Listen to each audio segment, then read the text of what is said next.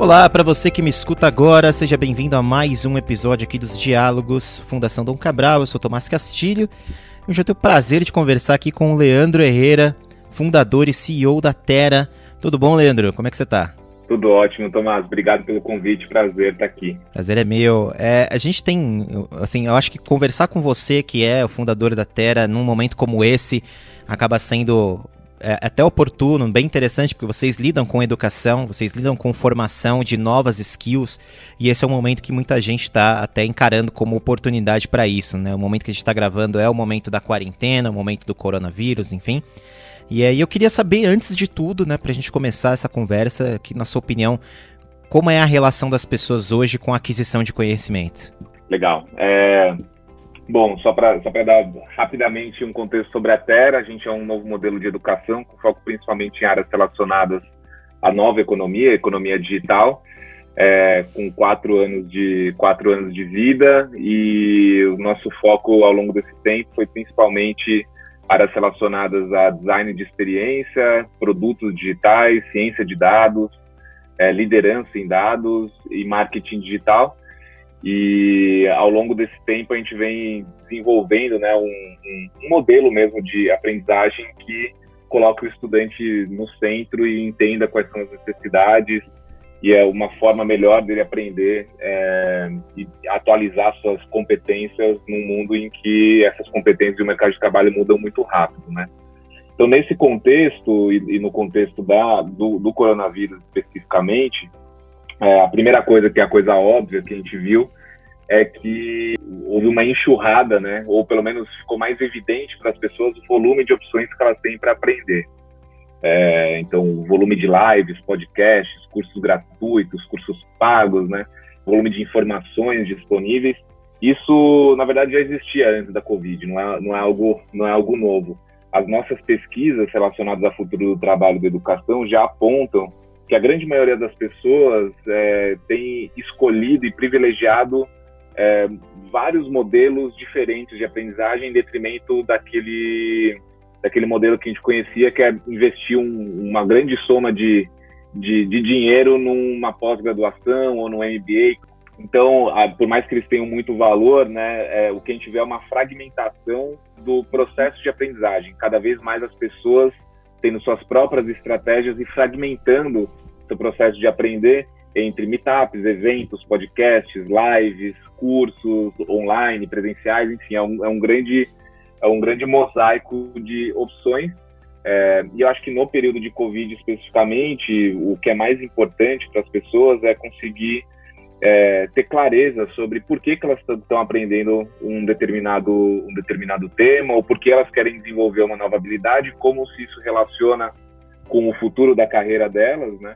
E a estratégia de aprendizagem que elas têm. De certa maneira, cada vez mais as pessoas precisam definir qual é a sua estratégia de aprendizagem e ter muito foco diante do volume de opções que elas, que elas têm disponíveis e das informações que elas têm disponíveis também.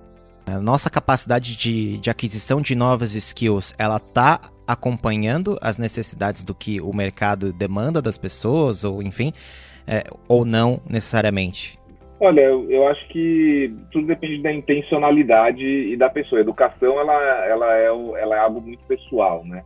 É, por mais que a gente faça cursos que atendem a 30, 40, 50, 100 mil pessoas dentro de um mesmo curso, é, cada pessoa é única e cada pessoa tem uma velocidade e uma intencionalidade no processo de aprender. Então, a velocidade real que uma pessoa consegue adquirir uma determinada competência, uma determinada habilidade, é, é muito próprio do quanto de energia ela coloca nesse, nesse processo e qual a intenção que ela tem com isso. O que a gente já conseguiu identificar é que quanto maior for a correlação entre o quanto que eu consigo aprender para aplicar algo novo no mundo e, e coloco e me coloco conscientemente num processo de aplicar isso, seja de qualquer forma, fazendo um projeto é, pessoal, fazendo um projeto para a empresa, escrevendo sobre isso, é, tudo, tudo que for é, a manifestação do aprendizado no mundo real, é, em geral, é, faz com que as pessoas aprendam melhor, aprendam mais rápido. Então, mas a velocidade mesmo, a gente, os seres humanos não são robôs, né? É, então, é, por isso que é sempre difícil falar de aprender rápido, porque aprender não é um não é um ponto de chegada, né? É uma constante. Então, é, a, mensuração entre aprender e não aprender, ela, ela muitas vezes é subjetiva, assim. Então, o, o que eu costumo aconselhar é sempre é, se comparar ao seu dia anterior, né? O que você conseguiu aprender em relação a quem você era ontem, não em relação a outra pessoa que está em outro lugar, enfim, que, que e é tão difícil saber qual é qual foi exatamente a trajetória dessa pessoa para chegar lá. Em, geral, a gente acaba se comparando muito a outras pessoas, quando na verdade a gente tem que é, se comparar a nós mesmos no, no dia anterior ou na hora anterior.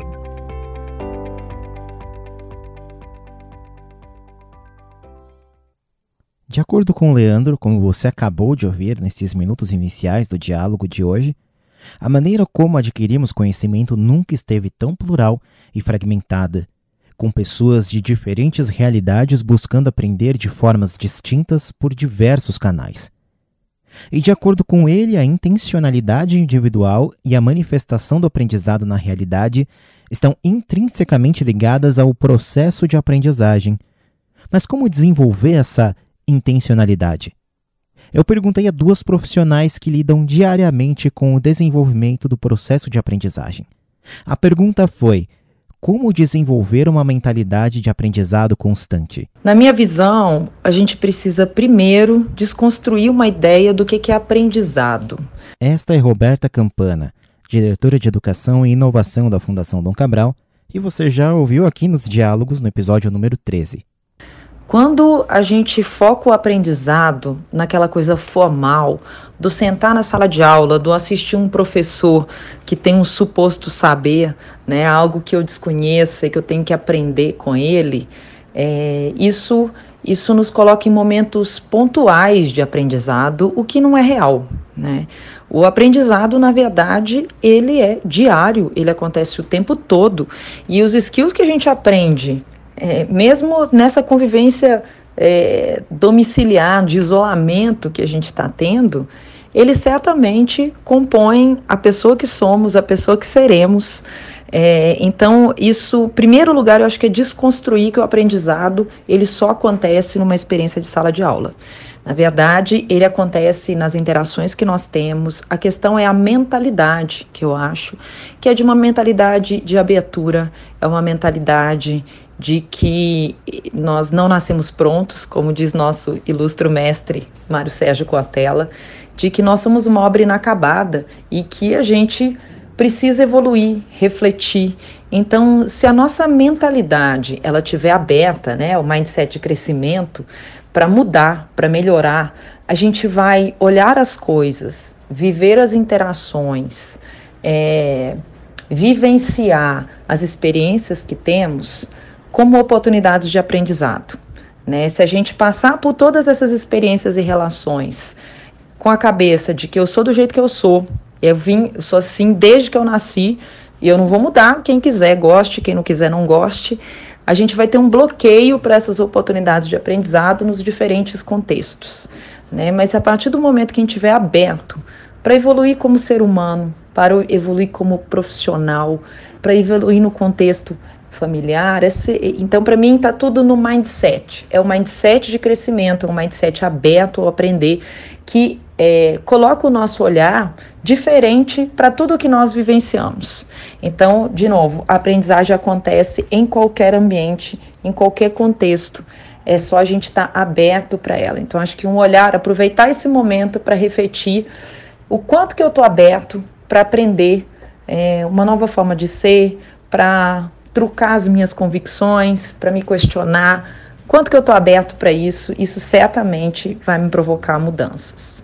A partir da fala da Roberta, começamos a construir uma imagem da nossa ligação com o conhecimento como uma relação inconclusiva, sem finitude certa. A partir de um ponto de vista parecido, ouvimos agora a fala da Adriane Hickley, gerente do Tracker e Design de Carreiras da Fundação Dom Cabral. Acho que para você criar a mentalidade de aprendizado constante, é preciso que você tenha inicialmente duas crenças bem importantes. Uma delas é de que o conhecimento é infinito. Uma vez eu assisti uma palestra do Marcelo Gleiser, aquele físico brasileiro, que ele dizia que o conhecimento, na visão dele, é como se fosse uma ilha, que tudo que a gente conhece está nessa ilha e que tudo que a gente não conhece ainda é como se fosse o oceano. E que quanto mais você aprende, mais você conhece, mais acesso você tem ao conhecimento, a sua ilha vai crescendo. Mas que ao mesmo tempo a borda, né, a borda vai ficando maior. Então a quantidade de coisas que você desconhece também aumenta. Então quanto mais você conhece, mais você tem clareza de que o conhecimento é infinito e que, portanto, você precisa se colocar numa posição ou numa atitude de aprendiz constante, porque você tem sempre diante de você a oportunidade ou a necessidade de aprender algo novo. E a segunda crença é de que as mudanças é, são constantes. Se você acredita que o mundo muda a cada minuto e que você está sempre precisando se atualizar, precisando adquirir é, novas competências, precisando desenvolver habilidades, porque aquilo que você aprendeu já precisa ser de alguma maneira modificado. Então, também é uma maneira de você instalar essa mentalidade é, de aprendiz, né? de você estar tá sempre em contato com a capacidade, com a possibilidade de aprender. É importante pensar que a gente sempre vai buscar na nossa mente a possibilidade de solucionar problemas com os recursos que a gente já tem, com as competências que a gente já tem, com os conhecimentos, enfim. É, e que quando a gente não consegue ter êxito, né, não chega numa solução, não consegue resolver um problema novo com os recursos, que a gente já existiam, a gente tenta caminhos novos. Né? Então é nessa hora, diante de desafios, que o nosso cérebro ele se disponibiliza a aprender mais as coisas novas, porque as respostas anteriores podem não estar tá mais sendo úteis nesse momento.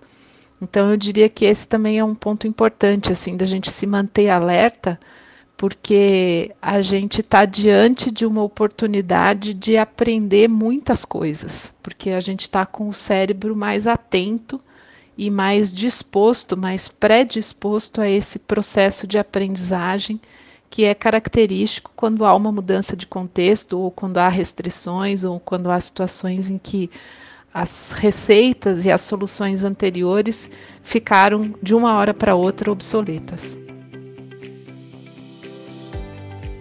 É, em algum momento no passado, é, já ouvi você falando sobre o aprendizado ser multidisciplinar, né? De, de, a gente não ficar apegado a um aprendizado só. Eu queria saber da sua opinião onde é que fica o, o, especialista nesse aprendizado multidisciplinar, né? A gente tinha de fato uma a ideia da especificidade como você criar um paradigma de uma determinada profissão, pô, aquela pessoa é um engenheiro com foco em engenharia de telecomunicações, por exemplo. E a gente está migrando hoje para um aprendizado multidisciplinar. É, o, o especialista perdeu espaço ou qual é a sua visão a respeito? Eu acho que eu acho que o especialista ele tem que mudar o seu, o seu modelo mental para para entender que as suas, especial, as suas especialidades, o seu campo de atuação e a forma como suas habilidades vão sendo empregadas no mundo e no processo de trabalho, elas vão mudar constantemente, né? Então, é não realmente assim é muito difícil pensar hoje em qualquer área é, de trabalho, em qualquer empresa, num perfil que consiga é, ser bem sucedido com uma visão e com uma visão e até com um repertório restrito é, de mundo, né? É, e aí eu vou trazer duas, duas, duas referências aqui. A primeira é, é de um livro que chama Range, é, que é de um autor que chama, chamado David Epstein. E, e o, ponto central do, desse livro é que nós temos é, como, como padrão é, e até como um paradigma quase que a ser perseguido, essa ideia de que a especialização, principalmente a especialização lá desde o começo de vida, ela é, ela é um, ela pode predizer é, qual é o nosso sucesso no futuro. É, então ele pega, por exemplo, o exemplo do Tiger Woods, né? Tiger Woods é talvez um dos maiores fenômenos de especialização num, num, determinado segmento, né? Ele com três anos de idade, uma criança prodígio, né? Com três anos de idade ele já estava na televisão jogando golfe, com 15 anos ele já era um dos, dos, principais jogadores do mundo, com 20 anos era um dos maiores atletas de golfe da, da, da história. É, e essa história, né, que é essa narrativa de alguém que lá desde o começo da vida focou em uma coisa só e foi se aperfeiçoando, é, ao longo do tempo e foi muito bem sucedida. É uma história que é quase que uma narrativa que todos nós, de certa forma, construímos na, na, no nosso imaginário, né? É, e o que, e o que o, ele traz nesse livro é que isso funciona, em geral, muito bem em ambientes que ele chama de ambientes de aprendizado gentil. É, então, o que é um ambiente de aprendizado gentil? É um ambiente em que você define muito bem quais são as fronteiras daquele jogo, né? E Sim. a partir do momento, e quanto mais tempo você de, se dedica a aprender dentro daquelas fronteiras, mais você consegue identificar rapidamente, de forma até automática, padrões. É, e isso faz com que, de fato, você consiga evoluir muito rapidamente e se tornar um super especialista. Isso funciona para jogos, funciona para xadrez, por exemplo, né? Então, tudo que tem, de certa forma, ali um ambiente que é um ambiente um pouco mais controlado de aprendizagem. E ele coloca um outro, um, um paralelo, que é um paralelo do, do mundo dos negócios, da nossa vida em geral, que é o ambiente de aprendizado caótico, quando não existem padrões, quando não existe nenhuma previsão sobre quais são as fronteiras desse jogo, né? É, e, num, e num ambiente como esse, que é o um ambiente caótico de aprendizado, o general, quem é generalista, ou seja, quem consegue transitar entre uma pluralidade de temas, de disciplinas, é, em geral, também tem mais capacidade de resposta à medida que a, a, o jogo muda, né? Ou seja, as fronteiras do jogo mudam e, e tem mais elementos quase que na bagagem para conseguir, conseguir lidar com isso. Então, é, esse é um exemplo, né? Como é importante a gente entender que não existem fronteiras aqui no nosso jogo, né? E, e, a, e o período que a gente está vivendo, ele é ele é bastante didático nesse sentido. A gente já falava, né, do mundo VUCA antes, né, a volatilidade do mundo, a ambiguidade do mundo e ainda assim era impossível em qualquer conversa de, de negócio, de estratégia, ou de empreendedorismo, a gente prever um cenário limite, que é um cenário que a gente está vivendo agora, de uma pandemia, que faz com que absolutamente todo, todo o estilo de vida seja retraído né, para dentro das suas casas e tudo mais. É, esse, esse, é um exemplo, assim, e a, o segundo exemplo, um exemplo que a gente teve lá na Terra, que eu acho muito interessante, que é, a gente tem um programa de ciência de dados, e a gente recebeu, logo no começo que a gente estava com esse programa, um médico de 56 anos do, do, do Hospital Beneficência Portuguesa, é, que foi para aprender ciência de dados, né? Então, ele tinha mais de 35 anos como um médico super competente, já estava tá, atuando na área de gestão do Beneficência Portuguesa, mas ainda atuava como médico também.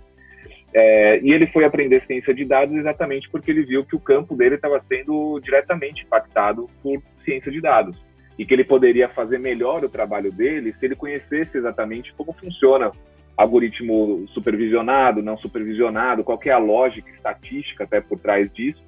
É, e quando terminou o curso, ele além de ter sido o melhor da sala, né, então contrariando as expectativas de que uma pessoa que tem mais idade ou que ou que é ou que é mais experiente vai ter mais dificuldade em aprender tecnologia e aplicar ciência de dados, ele foi o melhor, é, visivelmente um dos melhores da, daquela turma ele conseguiu chegar numa, em, em, soluções, principalmente porque naquele caso a gente fez um, um, um, projeto que envolvia dados abertos do SUS. Ele conseguiu chegar em soluções com ciência de dados que nenhuma outra pessoa da turma conseguiria chegar, é, exatamente porque ele tinha bagagem como médico, não porque ele tinha aprendido ciência de dados, que é algo que todos ali estavam aprendendo. Então essa combinação de experiências é o que faz, é o que torna realmente cada pessoa única. É, e por isso que eu acho que um especialista ou uma especialista em um tema só, é, à medida que a gente avança para ser um mundo cada vez mais volátil, é, vai ter mais dificuldade em, em, conseguir ter uma vida produtiva e, e satisfatória.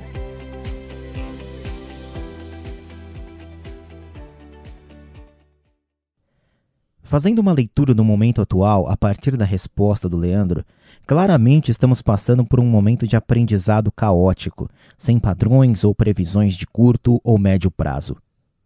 Então, como definir que caminho seguir, que habilidades buscar aprender e, principalmente, que foco se dar à carreira e ao aprendizado? A Roberta Campana sugere algumas práticas que podem ser úteis para você primeira coisa que eu tenho praticado, né, e eu vou falar do que eu tenho feito para mim, né, e acho que pode inspirar algumas pessoas, eu sequer ligo a televisão na minha casa, né, então notícias, eu tenho, estou focado num, num, material que eu recebo, é, mas a sugestão que eu faço é tire, sei lá, 10 minutos do seu dia só para saber o que está acontecendo, porque se a gente ficar muito tempo ligado nas notícias, é desnecessário, a gente não precisa disso tudo e a gente deixa de usar um tempo valioso que poderia ser para o aprendizado de alguma coisa mais interessante. Acho que uma segunda coisa é da gente não se cobrar demais. Né? Nós estamos sendo bombardeados é, por lives, por relatórios, por pesquisas. A gente recebe no WhatsApp isso o tempo todo. E isso cria em todos nós uma, uma ansiedade de que a gente não está conseguindo acompanhar aquilo que está sendo produzido. Né? É o tal do fear of missing out. Então, da gente estar tá perdendo alguma coisa relevante. Então, o que eu acho que é a minha sugestão para este momento é de que cada um avalie, assim, aonde que quer focar, né? Crie ondas, né? Pensa aí em três temas ou assuntos que você gostaria de conhecer um pouco melhor. E foque naquilo por duas semanas, cada um deles. Foque naquilo, assistindo alguma coisa que você encontre em TED Talks, é, lendo artigos. É, Harvard Business Review tem artigos muito bons. Enfim, buscando essa informação, focado naquilo, não desvia daquilo. E depois você continua com outro tema, mas meu, meu ponto principal é aqui não se cobre demais. Foque naquilo que você realmente tem interesse em aprofundar o seu conhecimento mais nesse momento e evite essas distrações desnecessárias, porque acho que a gente já está com muita distração. Além destas práticas da Roberta, a Adriane lista o que para ela são os três aspectos fundamentais para este momento e além dele. Penso que nesse momento desenvolver uma estratégia de aprendizagem é algo que requer uma certa disciplina. E para ter essa disciplina, eu diria que tem alguns aspectos importantes. O primeiro é foco, né? É ter clareza de quais são as coisas importantes, quais são as necessidades do contexto onde você vive, do trabalho que você desempenha e o que que esse contexto está exigindo, está demandando de você e fazer algumas escolhas né, daquilo que é mais importante de ser assimilado, é mais importante de ser é, apreendido num momento em que a gente também está sendo bombardeado com muitas distrações. Né? Eu diria que junto com o foco vem a questão da atenção. E a atenção é algo extremamente potente, extremamente eficaz.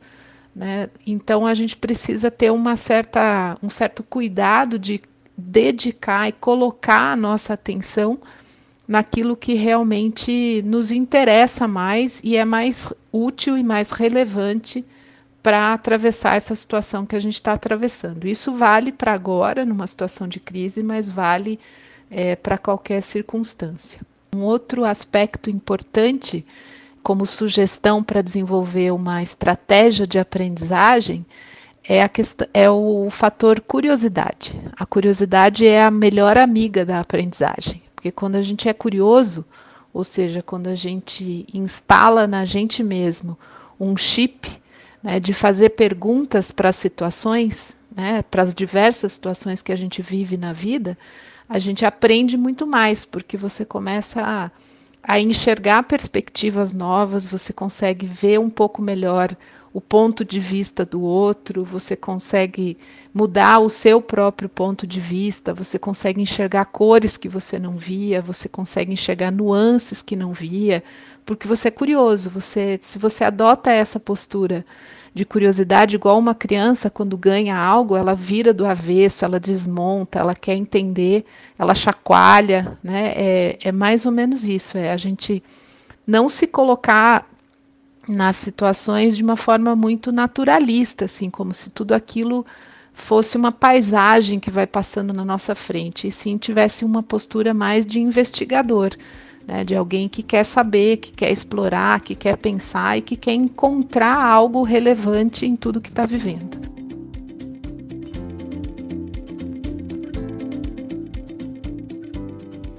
Muito bem, muito legal. É, eu queria perguntar então o seguinte, né, com base no, no, que, no que você acabou de falar, é, do ambiente de aprendizado, ambiente de aprendizagem caótico, né, é, me dá a impressão né, de que você vai estar em um ambiente em que você tem um, um, um objetivo de adquirir determinadas habilidades e ao final o mundo ele está tão caótico, ele está tão disperso e incompreensível que a gente acaba adquirindo habilidades as quais a gente nem imaginava que teria. Né? Por exemplo, sendo um médico que sabe ciência de dados, como você exemplificou agora. Você acha que essa é uma tendência que a gente vai ter que seguir a partir de agora, no sentido de que eu vou ter que começar a aprender habilidades que às vezes eu estou num processo de resolver um determinado problema e eu me dou de cara com um problema que eu só vou conseguir resolver se eu de, se eu de fato aprender algo inimaginável dentro da minha cultura, dentro do meu, meu pensamento original. Sem dúvida. O, o, Fórum Econômico Mundial ele lança a cada dois anos um estudo chamado The Future of Jobs, né? E nesse o último lançamento foi em 2018. Acredito que vai sair outro em 2020. Estou esperando. E nesse e nesse relatório eles fazem um, um breve, um breve resumo de, do, do, que está acontecendo no mercado de trabalho, principalmente como a tecnologia está influenciando a mudança de habilidades e competências e papéis que eram muito relevantes em determinado momento e essa transição para novos papéis. E, e especificamente em, em competências é, relacionadas a, ao que é, é entendido como soft skills, né, em geral, eles colocam como uma das principais para os profissionais de agora, já a, a, previsão deles é 2022, é estratégias de aprendizagem ativas, é, que está muito relacionado com a sua fala. Então, estratégia de aprendizagem ativa é, é, primeiro parte de um modelo mental em que você precisa estar aberto, né, ter consciência de que diante de um determinado problema é, você não vai encontrar as respostas imediatamente, né? Então, o problema ele é um caminho para o seu aprendizado é, e aí a estratégia é definida por cada pessoa, porque cada pessoa é única nesse processo também. Então não existe uma estratégia de aprendizagem ativa que serve para todo mundo. Existe aquela que serve melhor para você. E desenvolver essa capacidade, né, de diante de um problema, procurar as informações, entender quais são as competências e habilidades que você não tem para resolver aquele problema e desenvolver essas competências especificamente e chegar no final com algo que seja relevante, satisfatório e que você sinta que você aprendeu como uma das, das, das mais importantes para os profissionais do futuro.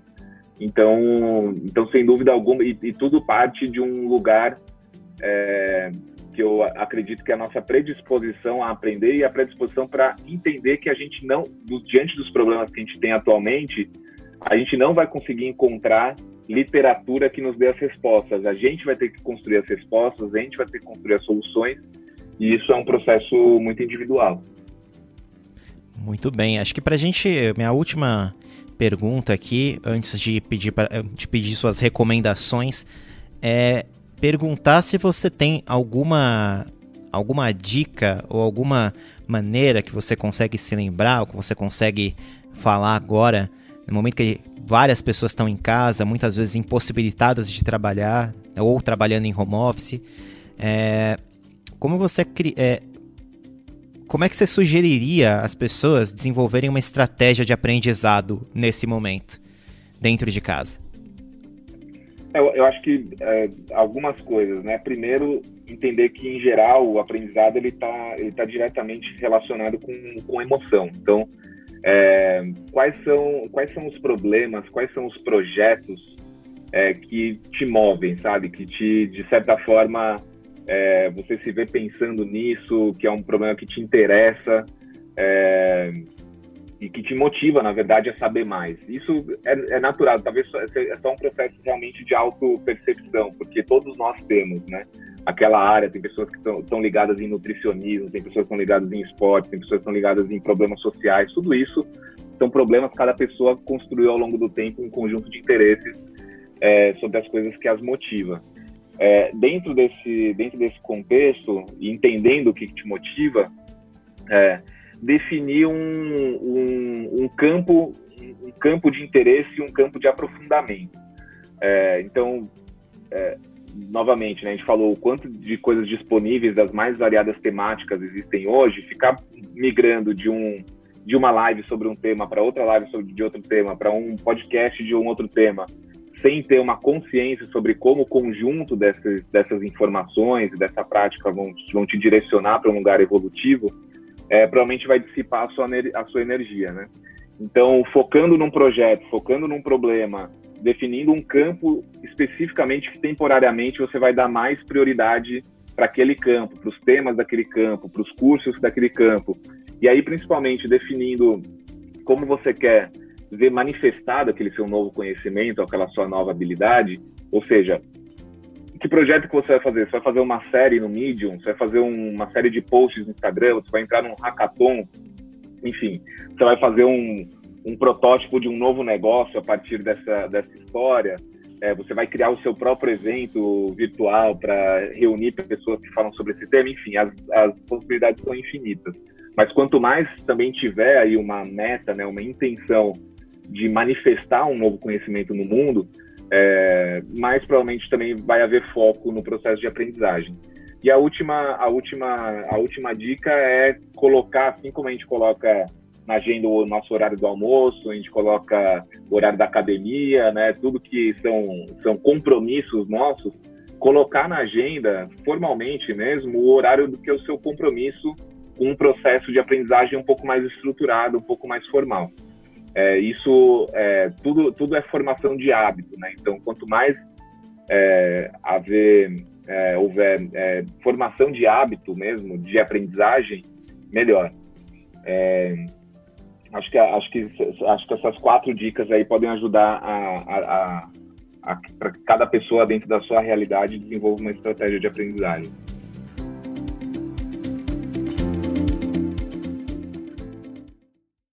E você que está ouvindo este podcast agora e está com o desafio de liderar uma equipe ou uma organização inteira através deste momento tão incerto. O que você deve ter em mente no que tange o desenvolvimento de carreira, equipe e empresas? A Adriane e a Roberta dividem conosco seus pontos de vista.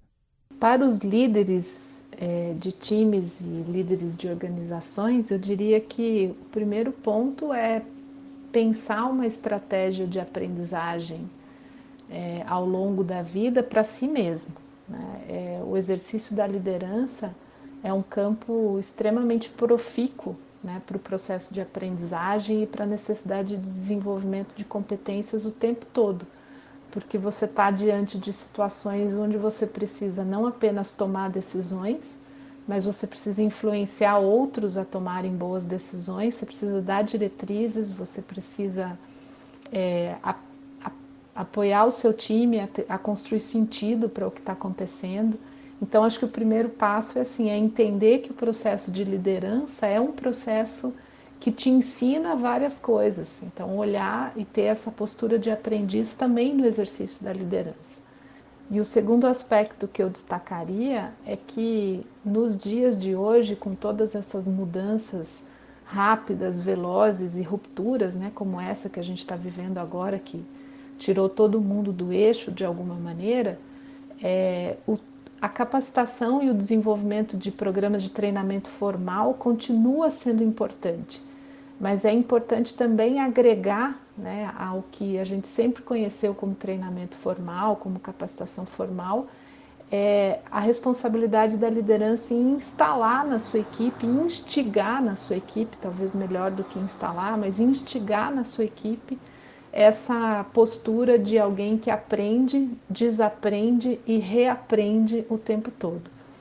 Isso é muito mais uma disposição frente ao trabalho, frente à vida, frente à carreira, do que propriamente algo que você aprende nos bancos da escola. Você precisa instigar a sua equipe né, a, a ser um aprendiz, né, a ser alguém que questiona, a ser alguém que tem pensamento crítico.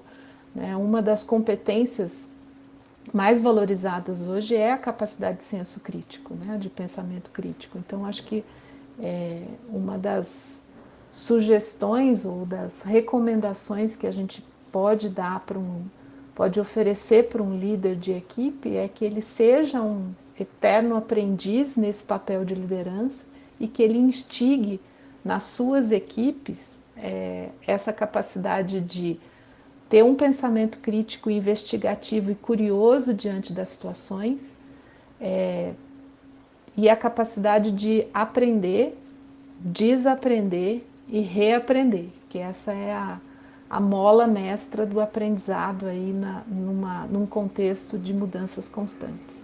Quando nós voltarmos para a nossa rotina tradicional, ela não será mais a mesma rotina, isso já é sabido. Então, é, as empresas, muitas delas terão, estarão reformatadas, né, com novas configurações. Eu acho que o principal ponto, né, que os líderes, as equipes, né, que compõem as organizações devem ter em mente é do acolhimento, é, da adaptação. De novo, eu volto ao que eu comentei na primeira pergunta, né, do mindset de crescimento, do estar aberto ao novo, a uma, a uma nova forma de fazer, com a consciência de que não vai ser fácil, com a consciência de que a gente vai tentar algumas coisas e errar, e tendo uma visão de que tudo isso é uma grande oportunidade é, de nós evoluirmos, né, de nós mudarmos a nossa forma de trabalhar, de sermos mais produtivos. Né? O Brasil está lá embaixo no ranking de produtividade. Isso é uma coisa que a gente precisa melhorar enquanto nação. Então, nós estamos vivendo uma oportunidade de voltar de uma forma diferente, trabalhar melhor, gerando mais resultado resultado para a empresa, resultado para a sociedade, resultado para as pessoas. Então, para mim, de novo, eu volto ao mindset de crescimento. É, essa capacidade de adaptação, de desaprender, de reaprender e de seguir em frente.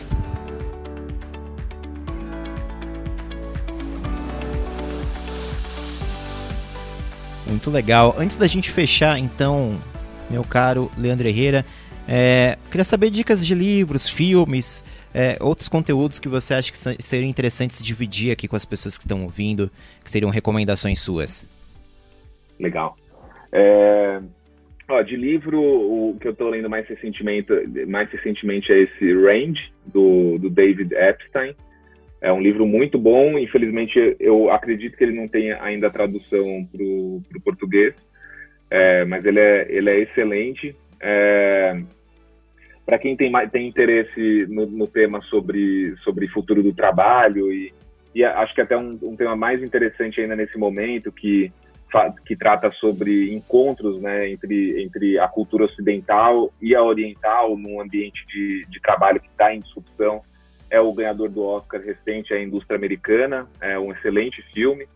É, para quem quer entender mais sobre, principalmente sobre a educação superior, a lógica do negócio de educação superior e como nos Estados Unidos, por exemplo, também é, um, é uma área de disrupção, eu acredito que no Brasil também vai entrar em breve. É, tem, um livro, tem um filme chamado A Torre de Marfim, é, super interessante também, muito, muito é, explicativo e didático para entender é, um, um, pouco dessa, dessa era que a gente está vivendo.